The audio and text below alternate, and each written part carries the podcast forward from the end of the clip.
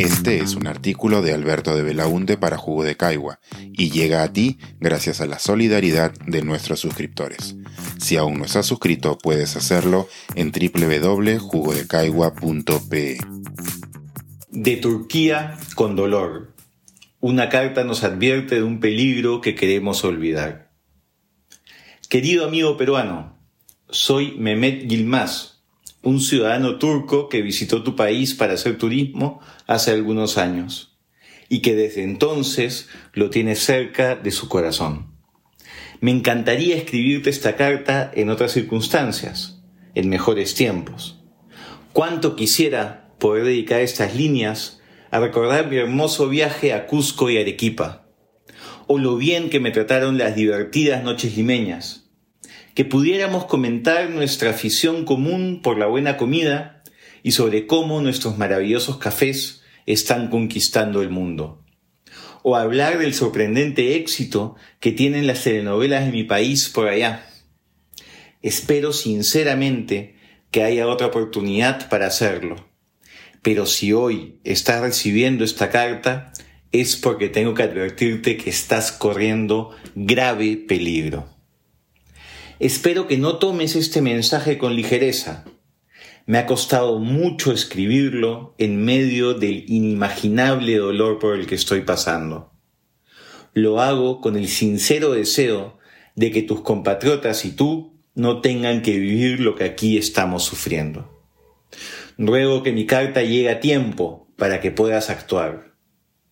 Como debes saber por las noticias, varias de las ciudades de mi país están en ruinas el 6 de febrero, a las 4.17 de la mañana, ocurrió un terremoto de 7.8 de magnitud en el sur y en el centro de nuestro territorio.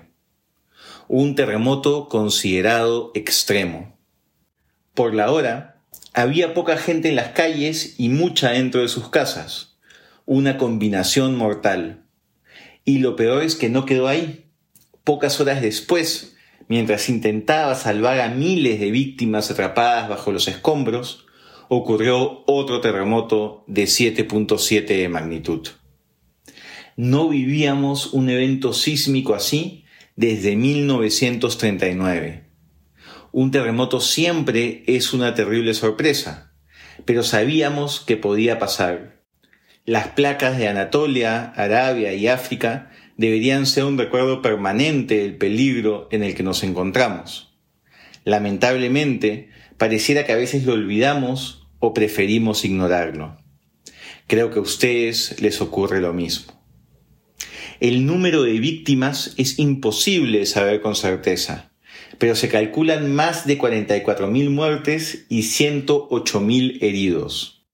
Las pérdidas económicas se calculan en decenas de miles de millones de dólares. No podríamos haber evitado el terremoto, pero sí podríamos haber actuado para que las cifras de muertes y daños no sean tan altas. Y es ese remordimiento el que me motiva a escribirte hoy. En 1999 tuvimos un terremoto que le costó la vida a 17.000 personas. Juramos que la próxima vez estaríamos mejor preparados, pero no fue así. Pese a que se creó un impuesto de terremotos para tener dinero para acciones de prevención y para contar con un sistema rápido de acción en casos de sismo, nada de eso ocurrió. Este suceso demostró que la prevención no fue tal, y la respuesta en las cruciales primeras horas después del sismo donde se puede salvar a miles de personas, fue errática e improvisada. A ello se suma que nuestro sistema de salud colapsó, al igual que la red de fluido eléctrico y agua potable, además de tener serios problemas para la distribución de alimentos. Otro grave problema fue el de nuestras construcciones. En el papel tenemos los mejores estándares de construcción, pero en la práctica la informalidad en las edificaciones y la corrupción alrededor de su fiscalización hacen que la realidad sea otra. Por no mencionar la sobrepoblación y tuburización de muchas de las ciudades afectadas. La receta completa para la tragedia. Han pasado algunos días desde el terremoto.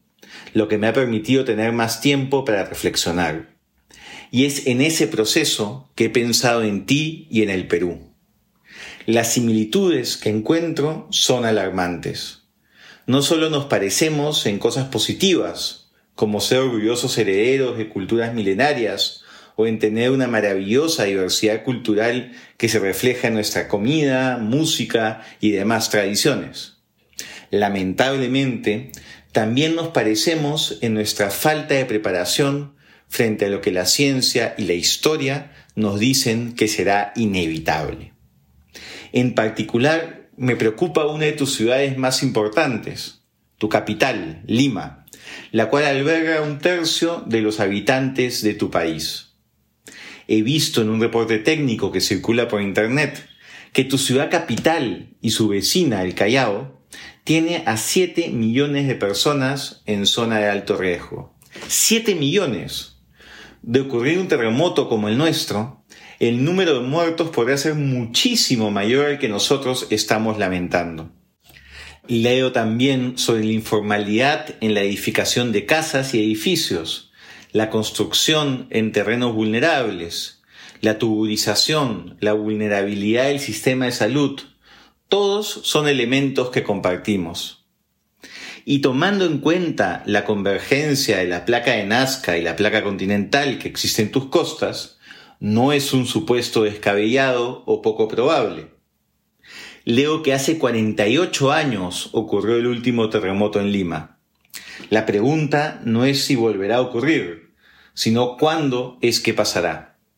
No somos adivinos. No podemos responder esa pregunta pero sí se puede actuar para estar mejor preparados. Toda esta información no es nueva, ya te la dieron los especialistas una y otra vez. Pero al igual que sucedió por acá, tu reacción y la de las autoridades no parece ser suficiente. ¿Por qué ocurrirá ello? ¿Será que, ante la magnitud del horror que puede suceder, preferimos caer en negación? No lo sé. Lo que sí sé es que cuando ocurra, lo lamentarán y desearán con todas sus fuerzas haber escuchado y actuado a tiempo. Recuerda, además, que no todo está en manos de tus autoridades. ¿Tienes un botiquín de primeros auxilios en caso de que ocurra una desgracia? ¿Y una mochila de emergencia para las primeras horas?